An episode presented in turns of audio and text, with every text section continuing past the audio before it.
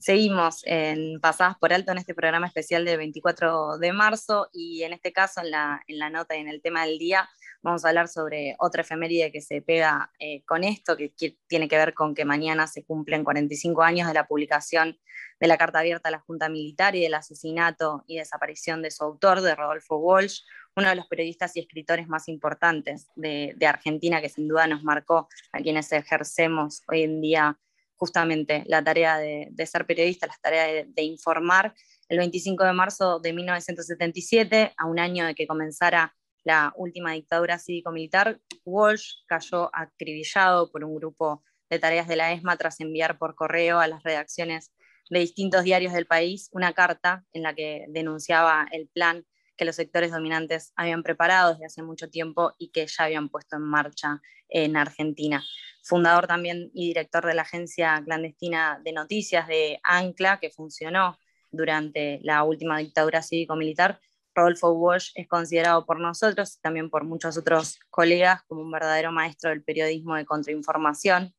Y justamente para poder hablar sobre este rol, sobre este, este ejercicio eh, y de, sobre la figura de, Rodolfo Walsh, invitamos a Ricardo Ragendorfer, él es escritor, periodista con mucha trayectoria, a que venga a charlar con nosotros, así que le damos la bienvenida. Hola Ricardo, Joaquín y Sofía, te saludamos acá desde Pasadas por Alto. Eh, ¿Qué tal? Un gusto estar hablando con ustedes. El gusto es todo nuestro, sobre todo poder encontrarnos y poder encontrar también y hacer un cruce, que era algo que, estábamos pensando cuando preparábamos esta nota, que tiene que ver un poco con quienes desde nuestro lado, por ejemplo, quienes crecimos y nos formamos eh, en el periodismo durante la democracia, muchas veces podemos imaginar lo que es eh, este ejercicio con la falta de libertad de expresión, con la fuerte censura o con un contexto represivo, pero no podemos sentirlo, no pudimos sentirlo nunca por suerte en carne propia, pero a través de huellas como, como esta carta que mencionábamos, podemos pensarlo y podemos revisitarlo y justamente hacer un ejercicio práctico y un ejercicio presente de, de la memoria, que, que en este día también es,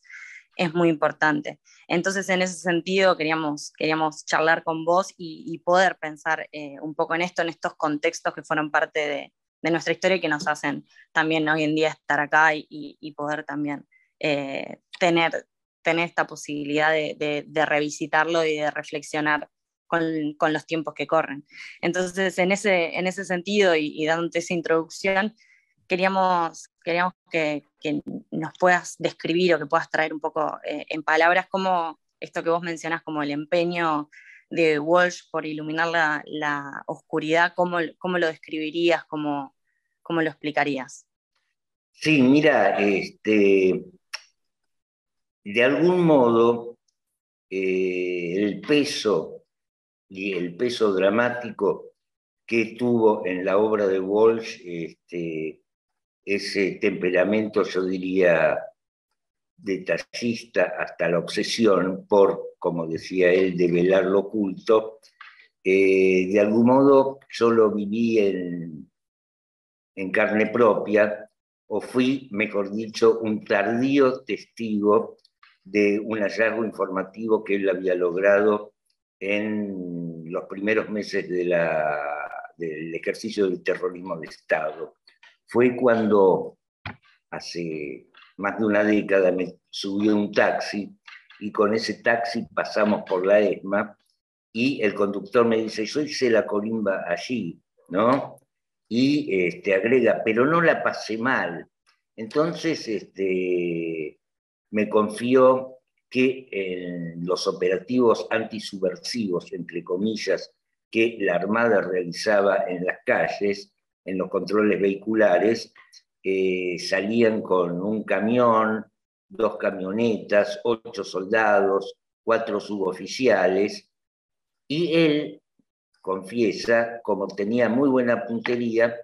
eh, le daban un fusil desde el cual apuntaba a los vehículos que este, los retenes detenían para identificar y debía disparar sobre la persona identificada, este, ni bien éste realizara un movimiento en falso, ¿no? Yo le pregunté si alguna vez tuvo que apretar el gatillo, eso no me respondió, pero, digamos, me pareció este, increíble que esa descripción que este hombre me hizo de aquellos episodios sucedidos tantos años antes, fueron, exact, fueran exactamente igual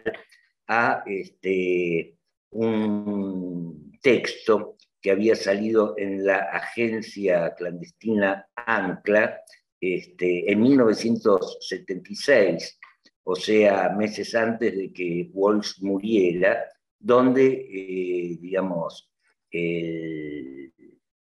la descripción de Walsh sobre la cantidad de vehículos, sobre la cantidad de represores, etcétera, etcétera, etcétera, coincidía al, dedillo con eh, la descripción de ese hombre, ¿no? Bueno, esa fue, digamos, una de sus hazañas en el campo de la contrainformación. Desde luego eran muchas y este, entre ellas se cuenta, por ejemplo, que cuando estaba trabajando en Cuba como periodista de la agencia Prensa Latina en los primeros años de la Revolución, él eh, de alguna manera logró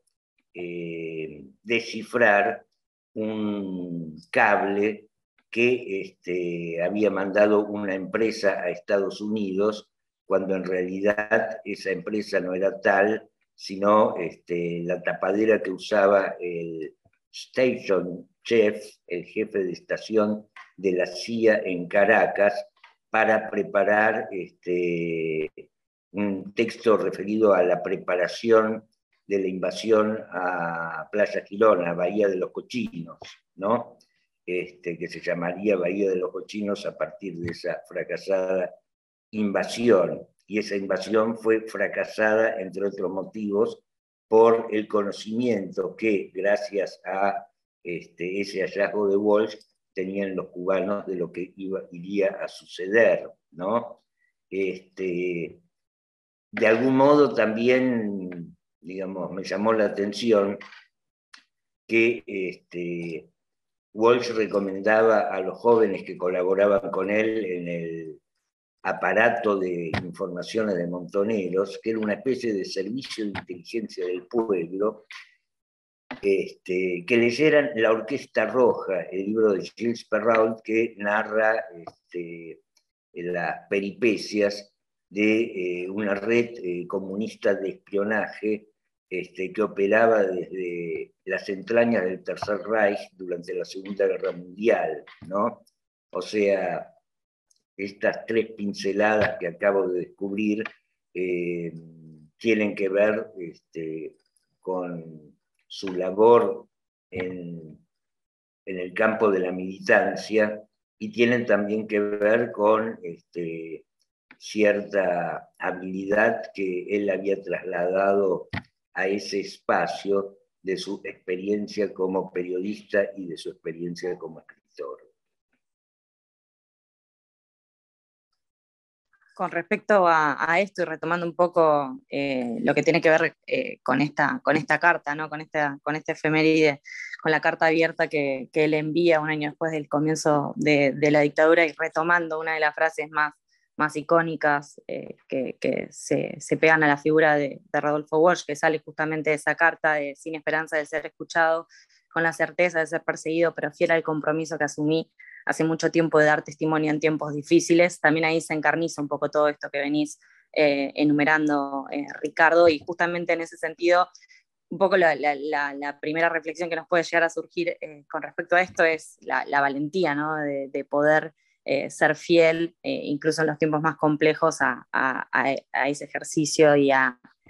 esa, práctica de dar testimonio. Eh, y justamente para reflexionar un poco también con respecto a, esta carta, queríamos pedirte algunos comentarios al respecto que, puedas compartirnos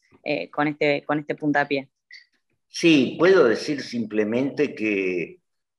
digamos, la posición de, de Walsh era bastante zen en el sentido de que los orientales dicen que cuando todos los caminos se acaban, el camino aparece claramente, ¿no? Este, por un lado. Y por otra parte, este, debo señalar un error de Walsh en esa frase que vos parafraseaste, en el sentido de que eh, esa frase que se refiere este, con, la certeza de no ser escuchado, no sé si ese es el registro textual,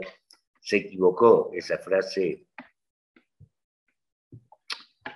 resuena,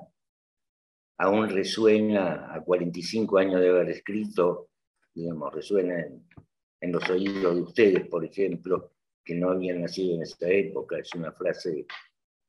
yo diría que forma parte de no solo la historia argentina, sino también de la literatura argentina y del pueblo argentino.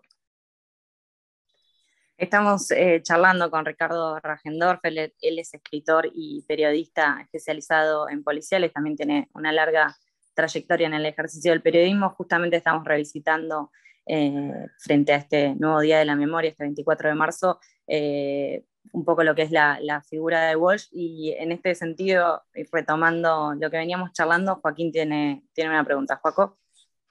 Sí, bueno, uno de los hitos o una de las cosas que hizo Rodolfo más recordadas es justamente ANCLA, la agencia de noticias clandestina, y quería preguntarte cuál pensás vos que es la importancia o, cuál fue la importancia de Ancla durante la dictadura y también justamente en el proceso de reconstrucción de lo sucedido años más tarde? Bueno, este, o sea, por un lado, en ese momento, este, yo había dicho, yo había calificado la labor de Walsh este, en ese momento como referente de lo que podríamos llamar el servicio de inteligencia del pueblo. ¿no? Este, en ese sentido, fue un, digamos, un artesano de lo que podríamos llamar el espionaje con fines revolucionarios o dadas las, circunstancias de entonces, en situación de resistencia, ¿no? Y este, de algún modo, eh, si bien en ese momento el impacto del horror eh, de algún modo soslayó esa circunstancia, la circunstancia,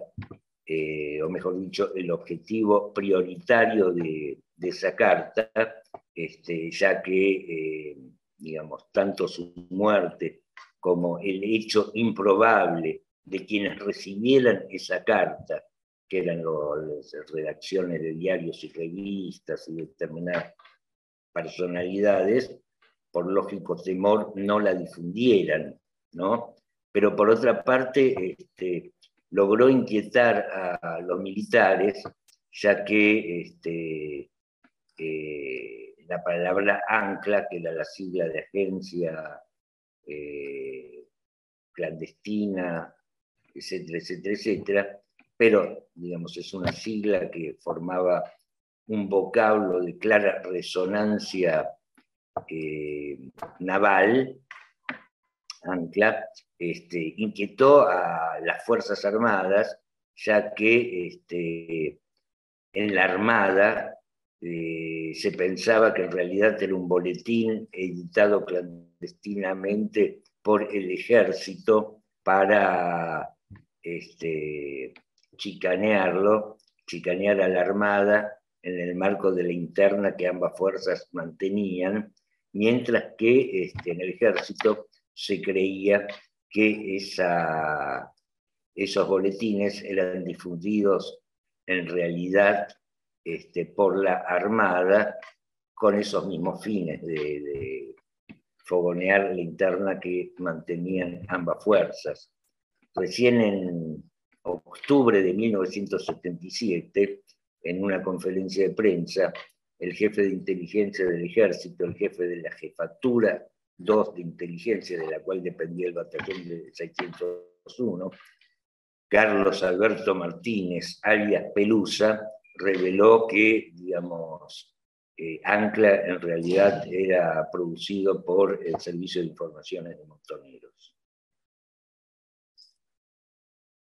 Eh, Ricardo, también recordando y, trayendo de nuevo eh, la fecha que nos convoca, se cumplen 46 años de, un nuevo eh, aniversario de lo que fue el golpe, el último golpe cívico-militar en Argentina y se da en un contexto particular la marcha que, nuevamente se, va a llegar a, Plaza de Mayo, que va a copar las distintas,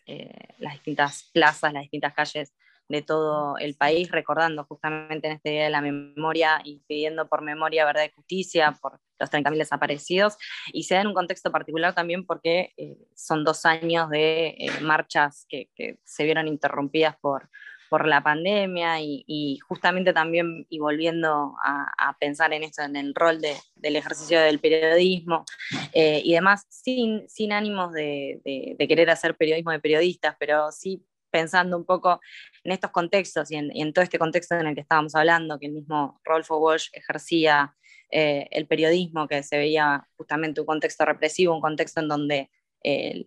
palabras como libertad de expresión tenían un, peso muy significativo por su ausencia. Eh, hoy en día también podemos pensar alrededor de, estos conceptos, de estos elementos que están alrededor de, del ejercer el periodismo y, y, en ese sentido quería, quería que que nos puedas comentar un poco cómo es que ves eh, esa situación con, con, todo lo que es eh, el, transcurso del tiempo, desde el último golpe para, para acá, en donde, donde el periodismo eh, fue creciendo, cada vez somos, somos más colegas los que estamos haciendo desde distintos puntos de una radio comunitaria como es la tribu, pero también en distintos espacios y cada vez a través de más plataformas. lo que es el periodismo y justamente para, para pensar un poco ese rol eh, en un contexto de, democracia, en un, en un, contexto en donde la libertad de expresión existe, pero que todavía desde, desde distintos medios tenemos eh, algunos, algunos reclamos y, seguimos también al pie del cañón cuando, cuando se sobrepasan estos, estos derechos y estas garantías que, que tenemos para, para justamente informar y garantizar ese derecho que tenemos eh, todos los ciudadanos de, este país. Así que en ese sentido, si quieres comentarnos una última reflexión, ya, desde ya agradeciéndote este tiempo compartido con nosotros, eh, más que bienvenido. Bueno, em, el cuadrigésimo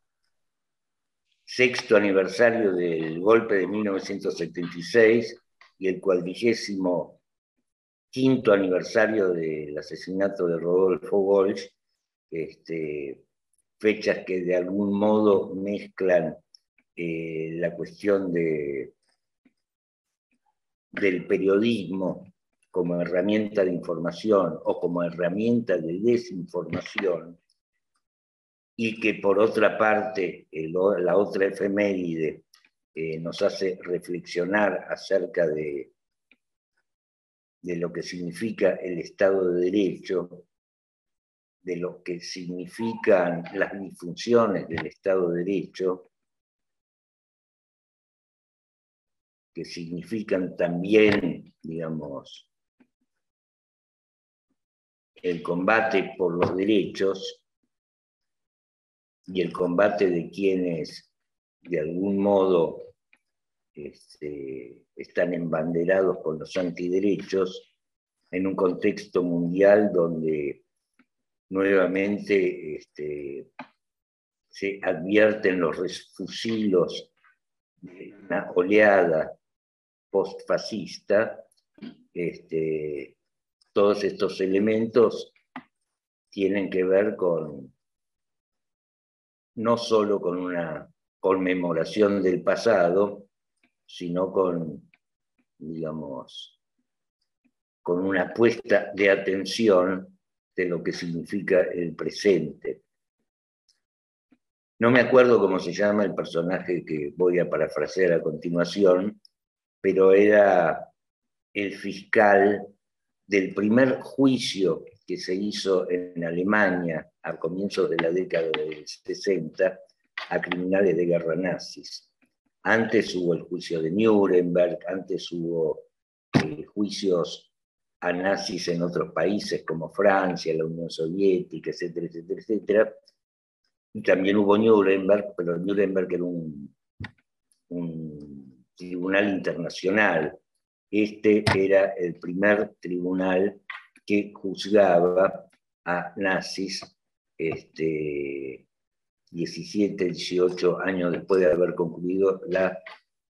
Segunda Guerra Mundial, después de haber caído lo que se llamó el Tercer Reich. Y el tipo decía, difícilmente este mundo sea alguna vez un paraíso, pero hay que evitar de que sea un infierno. Ricardo, te agradecemos un montón este rato compartido y, este momento de charla, de poder eh, volver a pensar en figuras y en, estas efemérides, como le decíamos, pero en estos días en donde más que nunca eh, esto se pone, se pone en valor eh, el ejercicio de nuestros derechos y también a 45 años de la publicación de esta carta de Rodolfo Walsh, también repensarnos hoy en día como periodistas en el ejercicio de, de la transmisión y de, del mostrar eh, la realidad desde nuestras perspectivas. Eh, te agradecemos este, este ratito, te agradecemos siempre que estés a disponibilidad de, de, FM La Tribu, de, poder charlar con nosotros, con los distintos equipos. Y bueno, te mandamos un abrazo muy grande. Les mando yo también un abrazo. Pasaba Ricardo Ragendorfer, escritor y periodista especializado por Pasadas por Alto.